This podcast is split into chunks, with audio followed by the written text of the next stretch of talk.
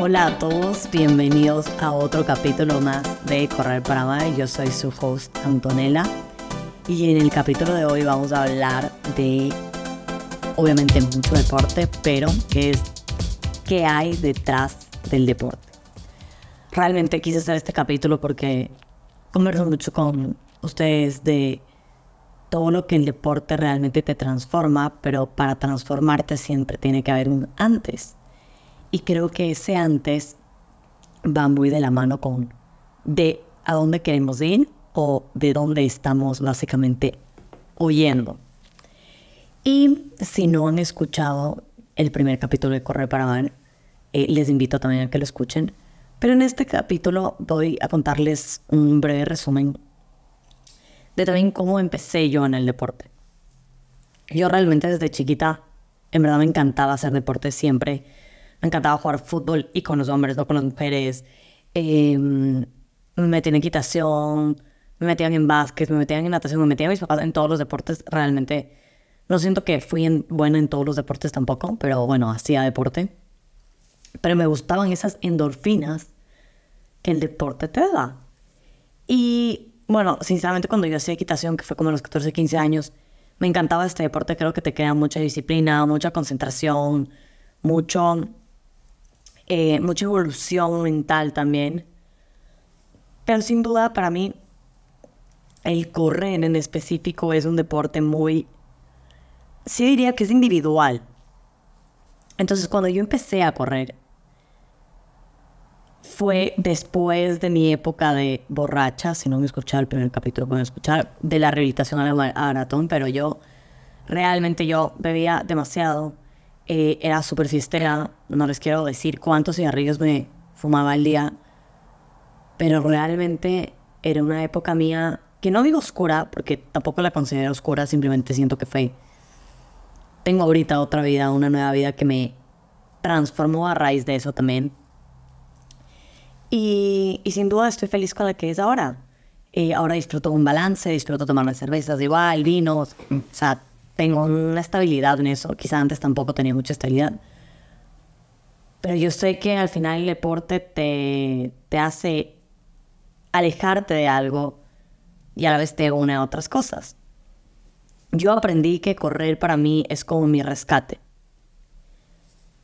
Cuando yo corría reflexionaba todo lo que estaba pasando en mi vida, pero también decía como que cómo pude haber sido tan fiestera, cómo y, y llega un punto que uno siente culpa como un arrepentimiento de por qué en ese momento fue así y yo creo que uno no tiene que sentir culpa en absoluto de, de su pasado, más bien tiene que rescatarlo y honrarlo como decir gracias a eso soy lo que soy ahora.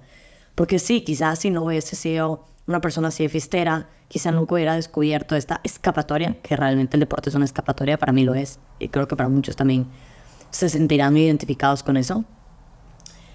Y yo solo me transformé gracias a eso. Y a mí me da mucha risa que a veces yo, cuando regresaba, cuando ahí vivía, no, ahorita igual vivo en Madrid, pero esa época igual vivía en Madrid. Yo regresaba vacaciones a Ecuador con mi familia y mis amigos y de la nada me encontraba con gente y me decían como que, oye, te volviste súper deportista. Y yo, ¿y qué? ¿Qué? ¿Por qué corro 10 kilómetros? Todavía no corría ni media maratones, medias maratones. Y era, la diferencia es que tú estás acostumbrado a otro estilo de vida que es muy distinto al mío. Pero no me digas como que te volviste deportista como si fuera algo malo, porque también la manera en la que te lo dicen uno lo identifica. Entonces, sin duda alguna, es como, yo no me pongo a discutir con las personas que no hacen deporte, eh, pero siempre digo como que lo que hablo de deporte, si es algo que les va a sumar y no a restar como para sentirse menos, yo lo hago porque de nada me sirve hacerle sentir algo mm, a alguien menos de lo que es porque no haga deporte tampoco. Y mm, claro, para mí, entre toda esta vida que tuve de fiesta hace muchos años, bueno, ya son, no sé, pueden ser ocho años, siete, ocho años. Realmente digo, wow, el cambio que tuve para mí fue totalmente drástico de ahora acostarme, entre comillas, temprano para poder salir a rodar o a correr y antes era como que no, te levantabas a la una de la tarde después de una fiesta, eh, con resaca, y eras inservible todo el día. Entonces digo como que sinceramente no quiero volver a esa vida, como que es algo que no me gusta, no es lo mío. Em, entonces, ¿qué hay realmente detrás de esta escapatoria en el deporte? Yo para, para más o menos un poco esquematizar lo que vamos a hablar, yo decía, me hice la pregunta como que, ¿quiénes son las personas que más deberían ganar en el mundo? Y me voy a preguntar, ¿por qué digo eso? Yo decía, bueno, los profesores, o sea, decían los doctores, los policías y los profesores porque siento que de alguna manera ese aprendizaje compartido te lo hacen para protegerte, para cuidarte, para tener que tú tengas una mejor salud, pero sobre todo el culturizarte, el enseñarte. En muchos de los problemas del mundo, por no decirte, el primer problema que hay en el mundo es básicamente la falta de cultura y también la falta de empatía de la gente. Pero bueno, eh, la falta de cultura y la falta de cultura es porque precisamente falta educación. Y sin duda también la educación es un privilegio porque realmente no todos tienen acceso a una, no solo educación, pero también a una buena educación. Entonces, a través de, por ejemplo, una cultura educativa, nos volvemos mejores personas a través de aprendizajes. Y todo eso viene arraigado de los aprendizajes, de las enseñanzas que tenemos. Y un ejemplo que yo estaba pensando con esto era que, por ejemplo, el deporte que más podrían estar ganando son los futbolistas. Bueno, también los de fútbol americano, NBA, o sea, sin duda alguna. Pero el que más conocemos, un deporte colectivo, donde más ganan las personas, es el fútbol. Y es un, es un ambiente colectivo, es un deporte colectivo. Pero ¿qué pasa con los deportes no colectivos? ¿Y por qué digo esto? Porque muchas cosas que hay detrás del deporte, como las escapatorias que, que tenemos detrás del deporte, tienen distintos rangos que van arraigados a nuestro ego, ¿no?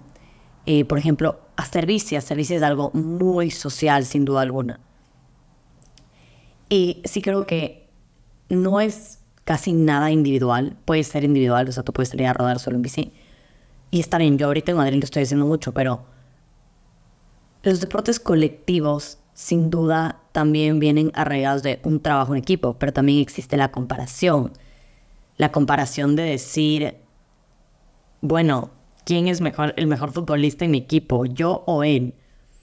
Eh, pero realmente no se puede ganar si no cedes a que la otra persona sea mejor que tú o a que la otra persona, si no sé, si es lateral y zurdo, pues y tiene una mejor jugada, pues le, le, cedas a él, compartas con él. Pero los deportes más individuales, o sea, la bici es algo colectivo también, incluso en carreras. Pero correr no. Y yo, este capítulo se va a hablar más en sentido de correr, hablar un poco de bici también en la parte colectiva. Porque el, el correr sí es muy individual en el sentido de metas.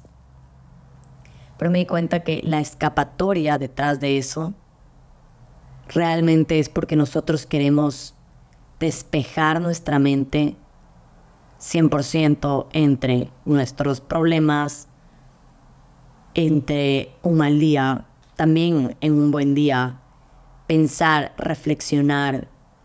El que me diga que cuando haya ido a correr cualquier día en su vida, no se le ha cruzado alguna vez todas las cosas malas que le pueden estar pasando a uno, es porque eso te pasa cuando tú corres.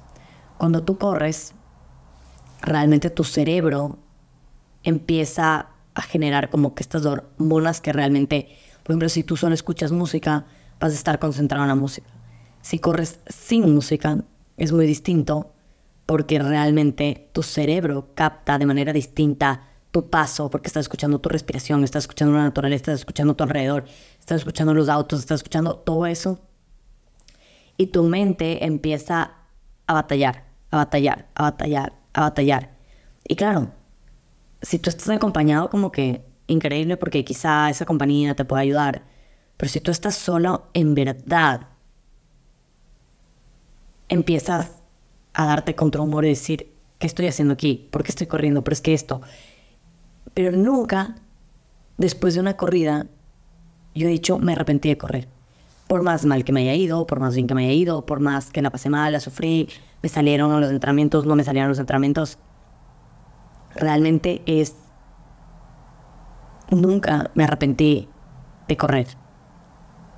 Nunca me arrepentí de correr. Fue como, es mi cura para todo, pero porque estamos escapando de algo.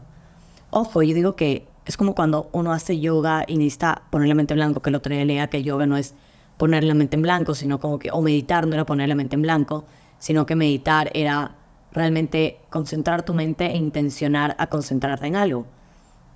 Y eso también es una escapatoria. El deporte es una escapatoria. Pero es una escapatoria en la que nosotros tenemos que saber trabajar la cabeza. La mente se trabaja. Justo ayer me escribió alguien y me dijo, ¿me recomiendas un libro para correr? dije, bueno, depende, ¿qué estás buscando para correr? Para mejorar tu corrida, para entender la fisiología del cuerpo, para la mente deportiva, no sé, ¿qué? me dijo, para correr la mente. O sea, me dijo, yo no puedo correr más de una hora. Y él le recomendó un par de libros y realmente lo que más cuesta es de correr, porque tú estás intentando escapar, huir. Eh, se podría decir que de una realidad. Eh, y ojo, no quiero que suene como, wow, pero qué realidad estás viviendo o algo así, nada que ver. Pero cuando tú corres, escapas de cualquier cosa que te pueda estar pasando en ese momento de tu vida. Porque no puedes hacer otra cosa que no sea correr en muchos deportes sin duda, pero lo voy a hablar en, en lo de correr. Porque cuando yo estuve en mi peor etapa, donde realmente sufría de ansiedad, comencé a correr y correr fue mi terapia. Pero ¿qué hacía? O sea, mi escapatoria fue el deporte. ¿Por qué? Porque para yo dejar de sufrir ansiedad tuve que pasar a correr. Y era como que estaba corriendo y me decía, como si la, como la decía, es una persona que me está siguiendo y yo corría, y yo corría, y no dejaba que la ansiedad me atrape. Y eso pasa con, con nuestros sueños. Lo que hay realmente detrás del deporte es que nos hace crecer mucho el ego. Y el ego no es malo. Nos hace ser ambiciosos. Y la ambición no está mal. Idealizamos tanto las cosas para ver algo que todavía no es real. Y eso es algo que va desde que somos chiquitos. Idealizamos las cosas desde que somos jóvenes, como por nuestros patrones que tenemos desde pequeños. Idealizamos a nuestros papás, a nuestras parejas. Ponemos expectativas a todo. Y a todos. Pero realmente el decir, yo puedo ser esta persona y quiero ser esta persona, pero voy a trabajar todos los días por ser esta persona, nos cuesta. ¿Qué pasa? Vemos a alguien que tiene grandes logros, que hizo cosas que para uno es eh, admirable, y dices, wow, ¿cómo lo hizo? Y es, bueno, seguramente esa persona no muestra todo lo que hizo, y no necesariamente hay que mostrar todo lo que uno hizo.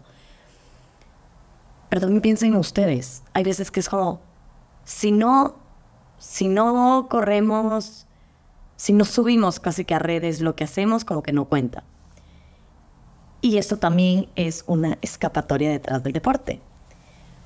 Porque vemos que ese es nuestro reconocimiento, vemos que esa es nuestra medalla. Y no, es, no digo que no esté bien, pero realmente qué es reconocimiento y qué es una medalla para nosotros. Entonces, cuando nosotros hacemos deporte, obviamente siempre hay una persona que idealizamos, decimos como, wow, yo quisiera ser como ella, wow. Pero en esa idealización que vivimos, en esa admiración que vemos por alguien más, dejamos de crear un, una medalla para nosotros. Dejamos de crear esa admiración hacia nosotros mismos. El otro día hablaba con, con mi terapeuta y me decía que le encanta algo que yo decía justamente en la terapia, y era que mm, le dije, es que ya no me arreglo como que para que alguien me vea bonita, no me arreglo para... Y le decía, estoy en la casa, trabajando en la casa, y no es que me quedo en pijama, en hoodies, nada. Es como me pongo como si fuera a una oficina así, a mí me encanta tipo activewear, estar cómodo y todo, pero me pongo mis zapatos, me pongo bonita, me peino, me arreglo. ¿Por qué? Porque me, me encanta estar linda para mí. Y creo que en eso se ve reflejado un poco también en el deporte, como admiramos a alguien más por cómo es, pero no hacemos nada para nosotros, no estar igual, ojo, pero sentirnos bien también. Entonces, ponemos siempre a expectativas de todos, pero nosotros no creamos esa expectativa para nosotros mismos. Es como que, bueno, quiero hacer una media maratón, voy a poner un ejemplo, una hora cincuenta. Ok, pero ¿qué vas a hacer para hacer una media maratón en una hora cincuenta? Ok, si no tienes entrenador, quizá a lo mejor es que tengas entrenador para que pueda mejor medir tus tablas, pero si no, si tú sabes que puedes hacerlo solo, perfecto. Pero averigua, investiga, eh, capacítate en cómo te puedes, cómo puedes bajar de la una hora cincuenta en una media maratón. Em, empieza a leer, empieza a leer sobre nutrición. No todo, sí, es evidentemente todos al final tienen un talento. Una nutricionista tiene este talento para la nutrición deportiva. Em, un doctor tiene este talento y todos esos servicios uno los paga, sin duda alguna. Pero hay veces que nos quejamos tanto que no, es que en el deporte esto es demasiado caro, no, es que en el deporte esto, es que en el deporte esto, es que en el deporte esto, y es como, bueno, pero ¿qué estás haciendo para quizá ahorrar esas cosas? ¿Qué estás haciendo para poder como que tomar una decisión un poco más amplia de ese panorama? Entonces, parte de la idealización es que creemos que entre que lo más caro es lo mejor, eh, el mejor entrenador es el que más entrenadores tiene, y todas esas cosas que al final no son reales. O sea, necesariamente no son reales. Y también todo es cuestión de perspectivas, como para mí algo puede ser caro y para otra persona puede no ser caro o costoso, que ya les he, contado la diferencia entre caro y costoso. Pero entonces, detrás del deporte siempre creemos que sin duda vamos a tener esta comparación porque dependen de los deportes, de los deportes colectivos, de los deportes no colectivos.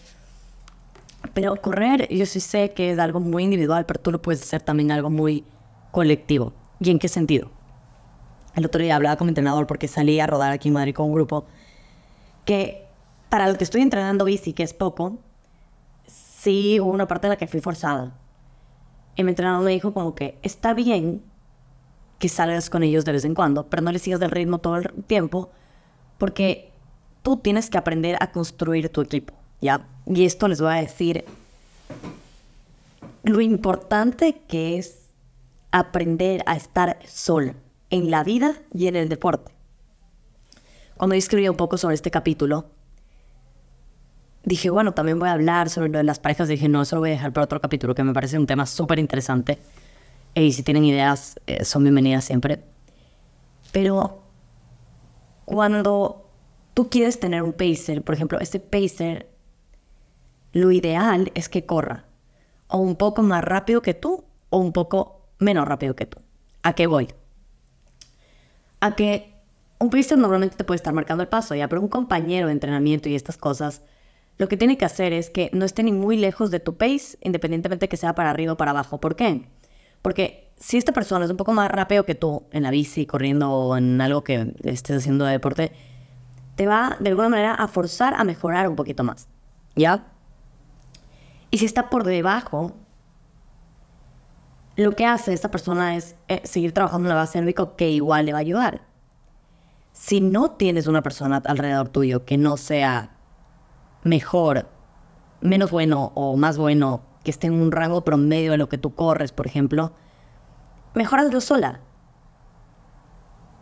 Y suena súper duro y egoísta decirlo, pero creo que estamos tan adaptados a veces a que el deporte siempre sea colectivo y sin duda el deporte es colectivo siempre y cuando te sume.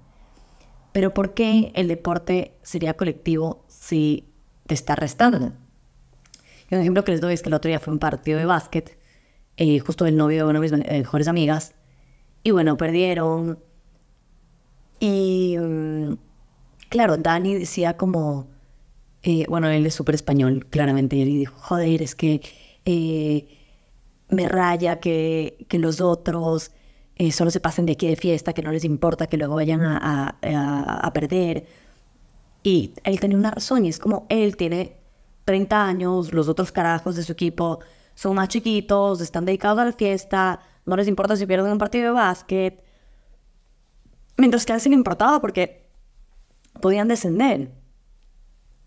Y esto es lo mismo cuando tú corres. O sea, cuando tú corres, yo soy feliz de acompañar a mis amigas eh, corriendo de vez en cuando. Y soy feliz que alguien me invite a correr, pero realmente no es que me han invitado a correr como decir, ay, quiero correr, o yo te saco a correr. Como que tengo mis personas, pero es como más raro. A, mí sí me gusta correr sola, sinceramente.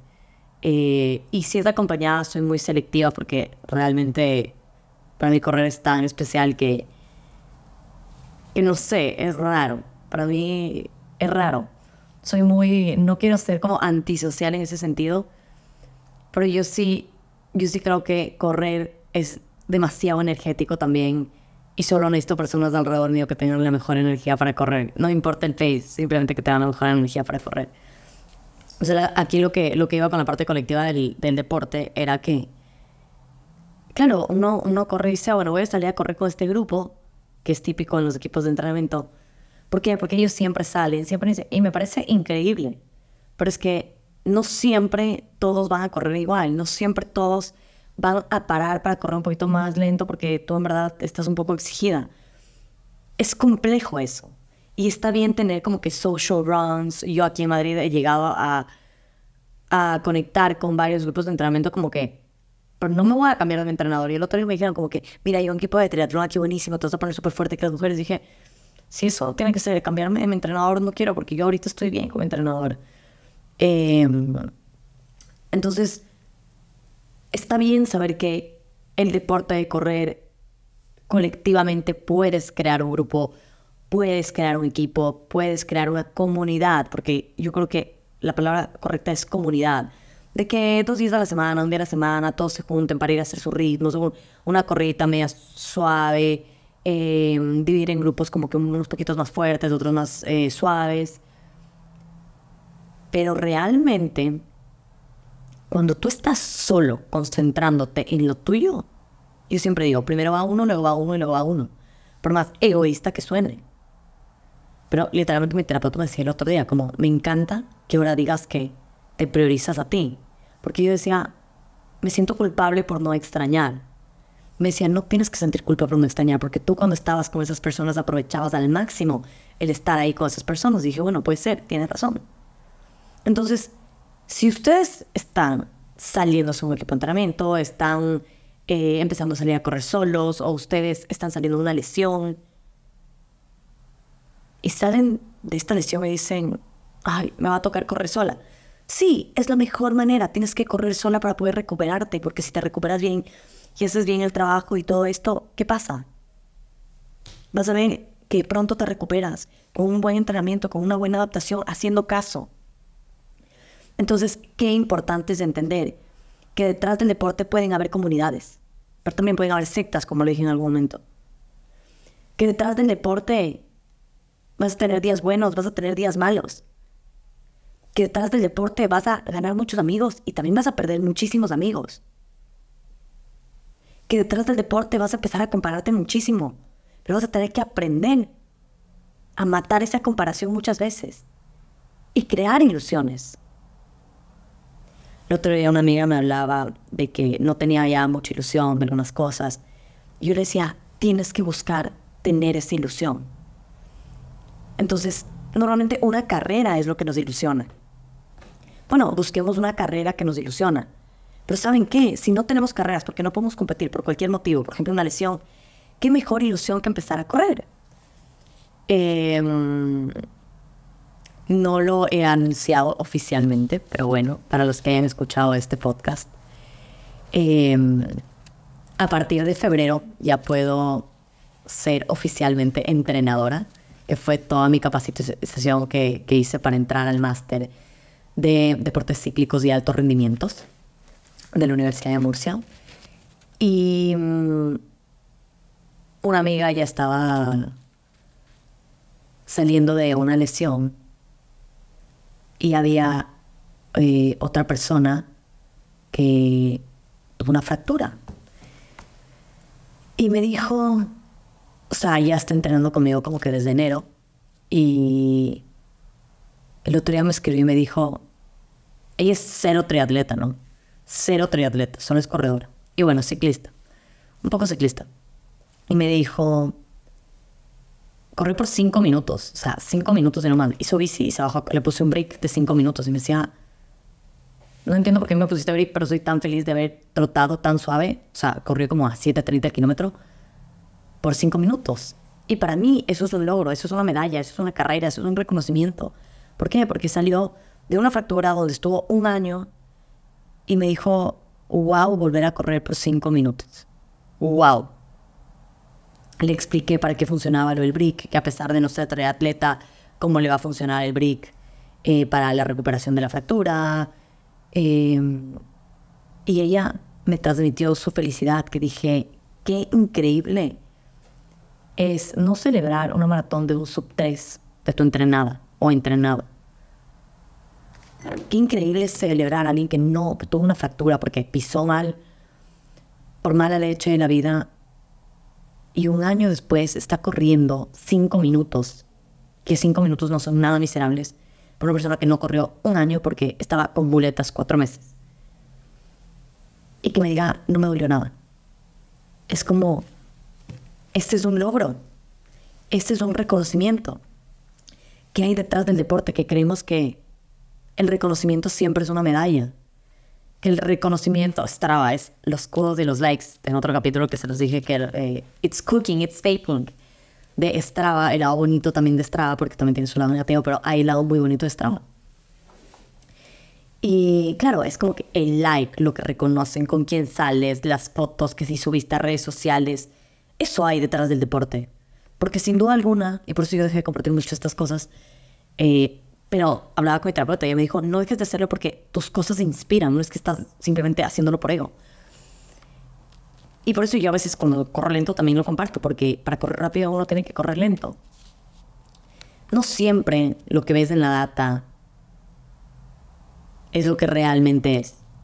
No siempre la persona que está corriendo rápido crees que va a correr más rápido todavía, porque no sabes si está cumpliendo bien con el entrenamiento o no.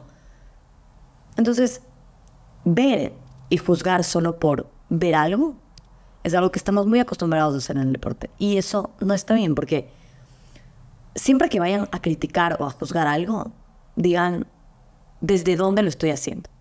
Desde mi niño interior, desde mi envidia, desde mi quiero ser como, o sea, siempre cuando criticamos algo viene detrás de algo. Incluso cuando decimos, ay, como que qué feo eso, es como que, porque decimos qué feo? O sea, porque realmente no te gustó. Bueno, puedes decir, ay, como que no me gustó, como, está bien, como que la expresión de que qué feo, que, o qué lento corre. A mí me da risa cuando la gente dice, como que, ay, no, pero qué lento corre. Y es como, bueno, ¿y tú de cuánto corres? Tú ni corres, ¿por qué estás diciendo que esa persona corre lento? Y me parece un descaro, pero eso pasa mucho en el deporte. ¿Qué hay detrás del deporte? El descaro, sin duda. O sea, decir a alguien que qué malo es o qué lento es, porque tú eres mejor, tampoco te da el derecho a hacerlo. Es como que los atletas olímpicos vengan a decirnos a los amateurs, ay, qué malos somos. Es como que, ver, tú, eres profesional. Ellos nunca te van a decir eso. ¿Por qué? Porque están en otro rango. Y lo mismo, si tú eres una persona amateur que tienes 10 años haciendo bicicleta, no esperes compararte con el que va dos años. O sea, no digas que el de dos años es malo si tú llevas 10 años haciendo eso. No te da el derecho a eso. Tú también fuiste malo en algún momento. No todos tenemos el mismo tiempo también. Es como que vemos que personas, este año siempre he hablado del tiempo, que sí, yo me estoy muy privilegiada. Ahorita ya no tengo el tiempo que tenía antes, pero hay personas que tienen cinco horas del día para entrenar y hay personas que tienen una hora como mucho y está bien. No significa que la persona que tenga cinco horas necesariamente va a ser mejor que la que puede entrenar una hora al día que sin duda más resistencia puede, pero no necesariamente va a ser más buena. ¿Y qué define más buena? Depende. Para ti, ¿qué es más buena? Que sea una persona que se vea físicamente mejor, que mentalmente se vea mejor, em, o sea, que mentalmente esté mejor, que haga mejores tiempos, o simplemente que corra una carrera eh, tranquila. Ahora empecé con una entrenada que su mejor media maratón, no estoy, no me acuerdo muy bien el número que era, pero era como una hora 41 y me dice, yo ahora solo quiero volverlo a hacer por una hora cincuenta. Pero quiero sentirme bien, como que correr largo me cuesta. Y me encanta esos objetivos porque la persona está siendo realista. Entonces, cuando no eres realista con lo que puedes llegar a o sea, que persona me diga, y que quiero hacer la media maratón una hora treinta, es como que, ah, 10 minutos más de una media maratón sí es muchísimo. En una maratón puede ser más posible, pero en una media maratón sí es distinto. Y es bonito que esta persona más bien se haya sumado estos 10 minutos y haya dicho como que, mira, yo por debajo de la hora 50 y que una hora 49, 49, eh, me encantaría. No sé qué, es lo que implica, pero yo me dejo guiar. Y comió súper mal en un long run que, que, tuvo que hacer el otro día. O sea, no súper mal, pero comió con una banana y mantequilla de almendra. Y le dije, no, tienes que comer más porque a partir de la hora tu organismo necesita mayor glucógeno para que tu músculo pueda receptar de la mejor manera, para que la glucosa en tu sangre eh, le explicaba cuánto tiempo dura, más o menos, la intensidad, dependiendo de eso. Y ella me dijo, yo sabía que lo estaba haciendo mal y por eso no te lo dije en ese momento. Te lo dije después, pero quiero que me ayudes. Y fue como que increíble tener esa persona consciente que, que te diga, sé lo importante que es esto, pero yo no sé cómo hacerlo. Y saben que detrás del deporte no está siempre la persona que te va a ayudar en eso. Les voy a poner un ejemplo. Eh, en los varios entrenadores que yo he tenido, de hecho, el primer entrenador que yo tuve vive aquí y se llama Pablo Payero, es un argentino, súper bueno. Eh, yo siempre digo como que todos tenemos nuestro lado bueno y nuestro lado malo porque nadie es perfecto. Eh, pero claro, el otro día eh, está bueno, él aquí y el man corre súper bien y todo. Y yo decía, qué hermoso que él creó realmente una comunidad demasiado grande deportiva. O sea, si algo hizo él también fue crear una comunidad preciosa. Siempre digo, es preciosa la comunidad que él creó de atletas. Sin embargo, como entrenamiento personalizado, individualizado, para mí, nunca lo probé con él. Entonces no puedo recomendar un entrenamiento personalizado exactamente con él. Luego tuve otro entrenador que sin duda alguna fue un gran entrenador, me ayudó a ser mucho mejor en la bicicleta, eh, me ayudó a crecer eh, mucho en el ámbito deportivo.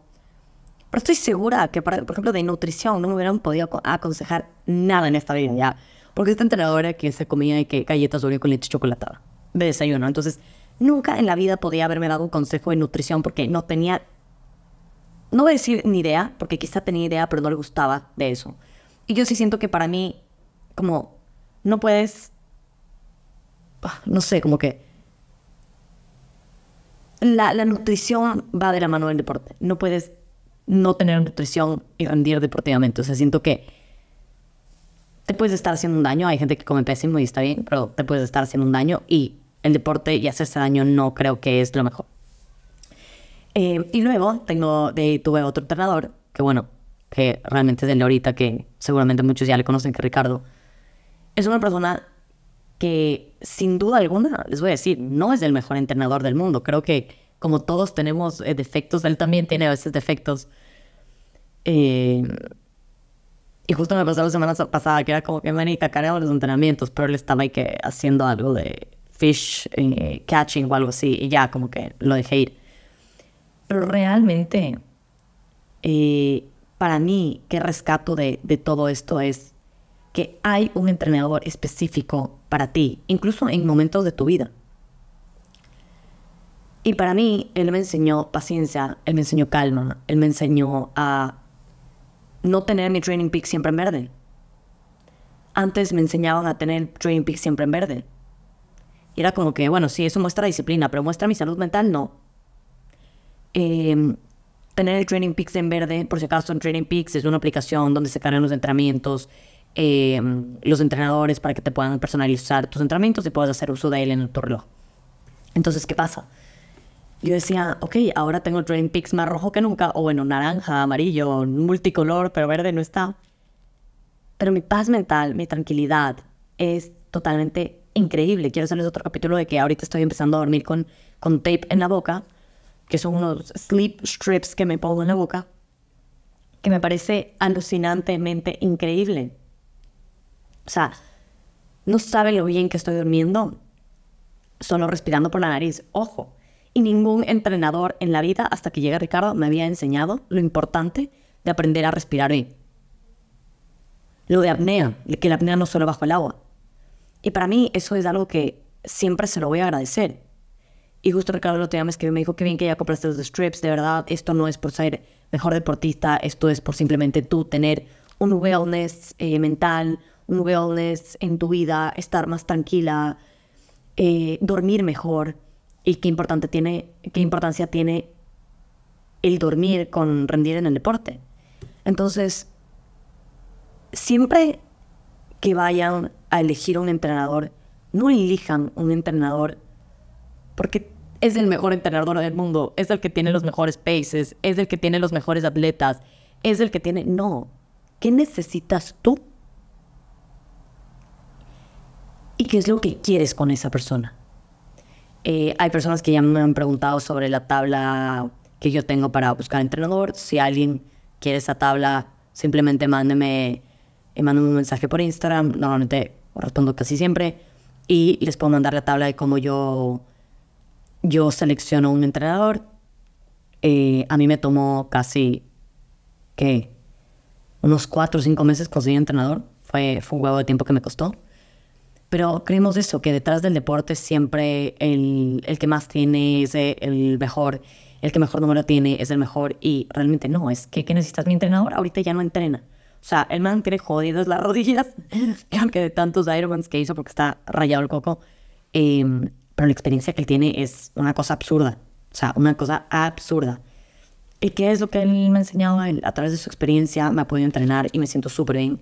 Y sin embargo, no les puedo decir todavía que es el entrenador indicado para mí, porque yo sé que tienen que pasar tres años para entender yo eso.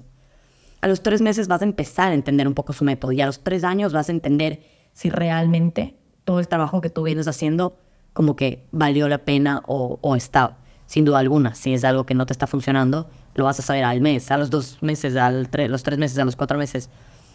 Bueno, quizás al mes es más complicado, pero, pero eso también hay detrás em, de todo esto.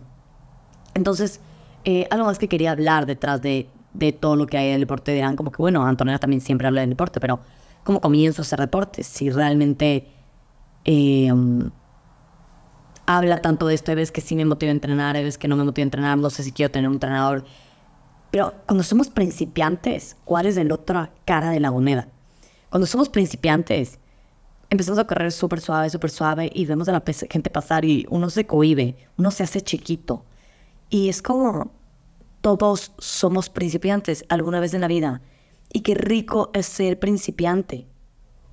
Qué rico empezar desde cero porque no sabes con lo que te estás comparando antes. Y cuando tú ya eres como que un poco más deportista, por decirlo así, estás en una constante mejora poco a poco. Pero cuando tú empiezas y es constante, vas a ver una mejora inmediata, porque estás empezando desde cero. Si no haces nada y te pones a correr un mes, dos meses, tres meses, vas a ver lo increíble que te va. Pero tienes que mantener esa consistencia, tienes que ser constante con lo que haces cuando ya somos buenos, también acostúmbrense a perder amistades. Eh, porque existe esta rivalidad en el deporte. Pero yo creo que también es una cosa de madurez.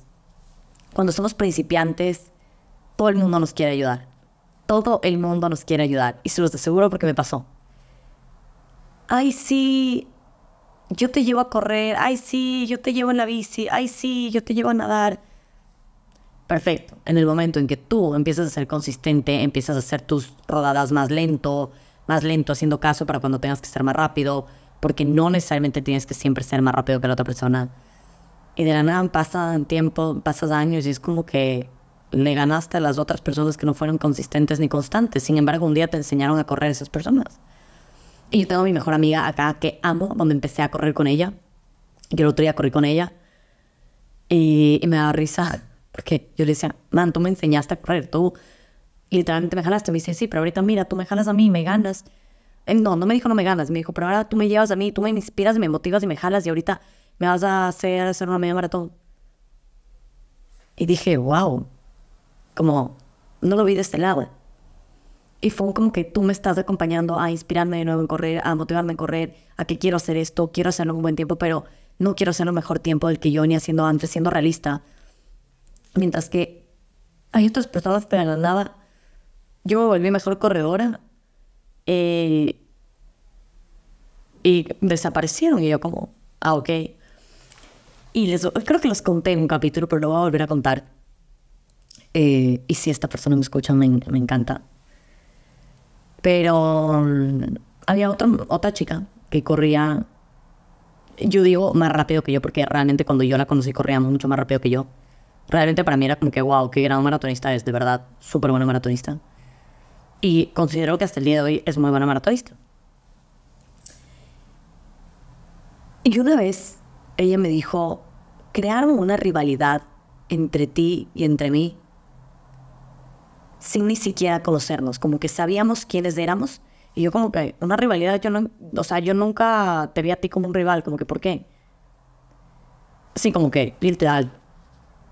Y ella me dijo, porque terminé, sí les conté el capítulo, yo me acordé, eh, porque un día corrí tal maratón, tú corriste la misma maratón y a mí me fue mal y este entrenador me dijo y que que me fue mal porque no sé sufrir y que debería aprender de ti, que tú sabes sufrir. Y yo, y dije, y ella me dijo, y desde ahí, ese rato para mí fuiste como un rival, como que, ¿por qué, ¿por qué maldita sea me están comparando con él?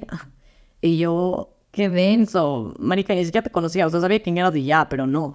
Y dije, qué fuerte es que a veces creamos en el deporte este ambiente de comparación, de rivalidad, cuando realmente sirve como un complemento. Y de hecho, mi mejor amiga literal le voy a acompañar a correr su medio maratón. Ojo, le voy a acompañar a correr como pacer. Eh, pero porque sé que puedo correr más lento. O sea, si tuviese que correr mucho, mucho, mucho más lento, no correría con ella. Porque eso me perjudica a mí. Y esto es algo que en otro capítulo se les voy a hablar de, de esto. Cuando tú creas tu equipo y, y realmente a veces el ir muchísimo más lento que otra persona, dependiendo de la distancia, el tiempo y la frecuencia, te puede terminar afectando, como ir muchísimo más rápido que otra persona te puede también terminar afectando. Entonces, ¿qué pasa con esto?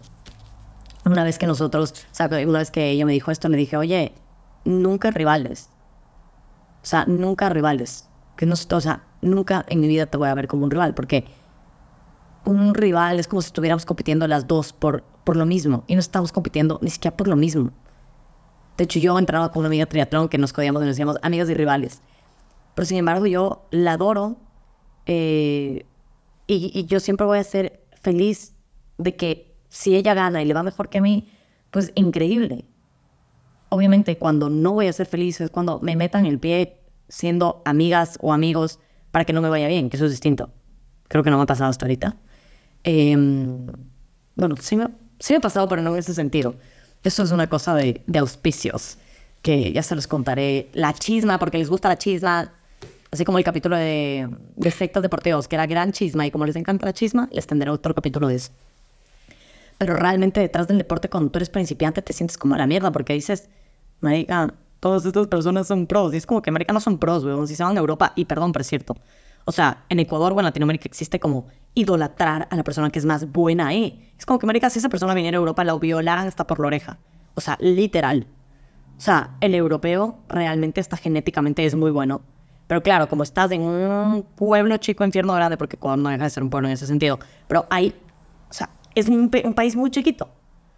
En Latinoamérica igual, o sea, si estás, o sea, estás por cultura, o sea, es mucho más chiquito. Y las mentes de las personas son mucho más cerradas en ese sentido. Es como, tú crees que es el mejor, perfecto. ¿Pero por qué? ¿Por qué? Porque no has salido del país. Porque no has salido a competir en otro lado. Porque porque si sale a competir en otros lados cuando ves realmente la competencia. Y competencia, no rivalidad. Hay una gran diferencia entre competencia y rivalidad. Entonces, cuando eres principiante, no te sientas mal de que hay demasiadas personas que son mejores que tú, porque nada es demasiado. Todo es cuestión de perspectivas. Tú sigue haciendo tus ritmos lentos, sigue cumpliendo con tu tabla, sigue siendo suave y vas a ver que en un año, si no partiste de constancia, vas a tener mejores ritmos. Pero ritmos respecto a ti, no a nadie más. Y claro, cuando somos principiantes, empezamos ya a generar traumas que tenemos casi que desde pequeños. Por, esta, por, este, por este ego, por esta competencia, por esta rivalidad. Y el otro día estaba justo hablando de los traumas y todo este tipo de cosas. Bueno, y estaba leyendo un libro, una cosa de psicología deportiva decía que nosotros utilizamos nuestro cuerpo en ausencia de tacto físico. Pero ¿qué pasa? Que tenemos un dolor fuerte en el cuerpo y nuestro físico. O sea, por ejemplo, un fisio, si tú vas a un fisio y te toques y tú dices, mierda, no me toques, au. Y es este como que trauma de nosotros usamos en el deporte nuestro cuerpo en ausencia de tacto físico. Pero al tener un dolor fuerte es como que evitamos que alguien nos toque, que alguien nos... No sé si me expliqué ya, pero realmente es como que preferimos nosotros mismos hacernos daño, pero que alguien más nos haga daño. Y quizás esa persona no nos está haciendo daño, más bien nos está liberando esta tensión. Pero nuestro trauma, eh, que ese es un trauma que hay detrás del deporte, es nuestro cuerpo, en ausencia de, este tacto físico, por decirlo así, eh, necesita como que esa adrenalina y esa endorfina de matarse en la bici, matarse corriendo, matarse nadando y crear este, esta, no sé, este como dolor, por decirlo así. Entonces, una vez más, cuando estamos entrenando, cuando estamos compitiendo, rescatamos, o sea, rescaten lo mejor que tienen de carreras buenas y de carreras malas, de entrenamientos buenos y de entrenamientos malos, porque esa es la única manera de crear una autosuperación. Si no, no tendrías una autosuperación. Y para eso, como siempre les digo, tienen que ponerse metas y objetivos realistas, porque si no, realmente estás creando algo que no existe. Y sentirte cómodo con la incomodidad. O sea, la incomodidad de los cambios son la nueva hora de todo lo que vienes pidiendo y soñando y queriendo. Entonces, acepta que esas olas choquen. Acepta sentirte incómodo con eso. Porque si no te sientes incómodo, al final difícil vas a florecer con eso. Entonces, realmente, como les digo, este capítulo fue un poco de todo, de qué es lo que hay, todo detrás del deporte que a veces no se habla, no se comparte Y les digo, si están empezando a hacer deporte, háganlo sin miedo al que te pase súper rápido al lado tuyo. Tú cumple lo tuyo, tú haz lo tuyo. Si tienes que hacer tu calentamiento más lento, hazlo más lento. Si tienes que correr solo o sola, corre solo o sola. No te pasa, si te puede pasar algo. Dependiendo la hora y dónde estés, tengan cuidado, cuídense siempre. Pero qué difícil es empezar a hacer deporte solo también, sí. Pero es mejor que nunca hacerlo. O qué difícil es empezar con las personas equivocadas. Siempre les digo, siempre va a existir esa comparación. O sea, desde, ay, esa persona tiene algo mejor que tú y es como, mejor que tú, ¿por qué? Eso es mejor, ¿por qué? Porque cuesta más. Porque, no, o sea, no sé, depende de qué todo es una cuestión de perspectivas, pero vivimos en esa constante comparación y el deporte, a lo que hay detrás demasiado enorme, es esa comparación. Y yo siempre digo, como que compárense con lo que hicieron ayer, con lo que hicieron hace un año, con lo que quieren visualizar hacer el siguiente año. Eh, elijan bien sus carreras, elijan bien su equipo, sus compañeros, sus entrenadores. Em, sean audaces, por decirlo así. Eh, no sean borregos. o sea, no hagan todo lo que el resto diga. O sea, y les digo incluso a mí. Obviamente les doy consejos desde el amor y desde todo mi corazón, desde el conocimiento que tengo y el conocimiento que sigo adquiriendo. Y desde los errores que yo tuve, porque créanme, yo les he comentado, yo también he tenido errores, yo también he dicho como que hay que feo esto, y es como que feo, ¿por qué? Porque no te gusta. Bueno, bueno, no me gusta y no me agrada perfecto, pero no necesariamente tienes que decirlo así. Entonces, hablaba con una amiga, a mí me fascina hablar, evidentemente se me da bien también, entonces tengo que utilizar mi fortaleza. Pero yo decía, bueno, quizá antes hablaba, podía hablar, podía... Pero ahorita siento que mi propósito es eso, comunicar. Entonces, mi mensaje con este capítulo es, empieza a hacer deporte así tengas que hacerlo solo. Si tienes una lesión, dale sola con la lesión. Elige tu equipo para toda la lesión. Elige un buen médico, elige un buen fisio, elige un buen entrenador para que te ayude con, con la recuperación. Eh, si nunca en tu vida has hecho deporte, quieres empezar. O sea, mira, mira quién te empuja a motivarte, no quien te empuja a soñar mañana con hacer ya solo una maratón y ya. Em, esta persona que te cree ilusiones. Y todo eso es un complemento. Les digo, no se puede tapar el sol con un dedo. Uno puede ser gran entrenador, pero si estás dando el mal ejemplo de nutrición, si estás dando el mal ejemplo con Em, con lo que haces, con lo que subes, con lo que practicas, con lo que inculcas, no estás siendo un buen entrenador. Y esto lo digo mencionando en otro capítulo porque me llegan ya varios mensajes de tipo, me cambié de entrenador y me borraron todos mis entrenamientos. O sea, me parece realmente demasiado triste al corazón que pueden tener estas personas para los entrenadores o entrenadores que hagan esto. Porque es como tienes tanta escasez en, en tu vida, que ya eso es algo hasta personal, para realmente tomar la acción de borrar la información y la data a un entrenado. Entonces, sean súper inteligentes a la hora de, de, elegir sus compañeros de entrenamiento, sus entrenadores, y háganlo solos también, no tengan miedo, están empezando, háganlo, como principiantes, háganlo. Y rescato lo que eh, alguien me dijo justo en mi curso de Power Plate, que ya se terminó. Eh, me dijo, aprendí tanto o sea, en algo que se supone que era para aprender a armar tus comidas, tus bowls con pocos ingredientes y esto, me dijo, aprendí casi que a correr bien consciente gracias a lo que me decías. ¿Y por qué? Porque yo les eh, fomento mucho como que sido un esquema de un journal, de cómo se sintieron comiendo, qué comieron antes, qué comieron después, como que un seguimiento para entender mucho cómo funcionaba su, su organismo. Y me dijo, entendí que va mucho más allá de solo comer o verse flaco o tener un físico. Y dije como que, wow, propósito adquirido, porque Claro, hay mucha gente que a mí me dice como que, bueno, es que no tienes cuadritos. Y es como, ¿quién te dijo que tengo que tener cuadritos? No voy a tener cuadritos nunca. Aparte odio hacer planchas. Em, pero vivimos, si estás empezando, eres principiante y te dicen, ah, bueno, estás haciendo deporte, bueno, pero es que no se te nota. Es como que cállate. Me risa porque el otro día me subí al bus y una señora me dice que, qué cómodos se ven, españoles siendo españoles, pero bueno, qué cómodos se ven tus zapatos. Y yo dije, gracias. Y me quedo mirando y yo, ¿qué me vas a decir? Y me dice, joder, pero qué feos son. Y yo, y les juro que Antonella hace cinco años te hubiera dicho, maldita vieja, estúpida, no te pregunté.